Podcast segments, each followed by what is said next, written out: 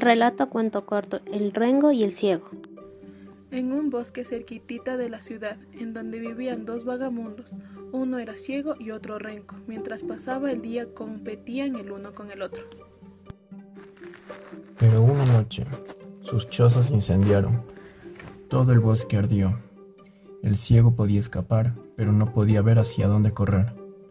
No podía ver hacia dónde todavía no se había extendido el fuego. El cojo podía. Escapar, pero no podía salir corriendo. El juego era demasiado flash, salvaje. Así pues, lo único que podía ver con seguridad era que se acercaba el momento de estirar la pata.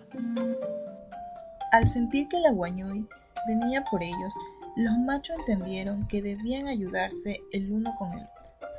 De repente el cojo y el ciego tuvieron una inesperada chica y dijeron, lo que sucede es que puedo correr y yo puedo ver.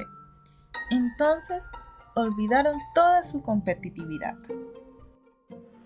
En esos momentos críticos en los cuales ambos se enfrentaron a la muerte, necesariamente se olvidaron de toda estúpida enemistad, crearon un gran síntesis, se pusieron de acuerdo en que el hombre ciego cargaría al cojo sobre sus hombros, y así funcionarían como una sola hombre.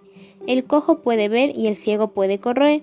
Así salvaron sus vidas y por salvarse la vida y vivir se hicieron amigos.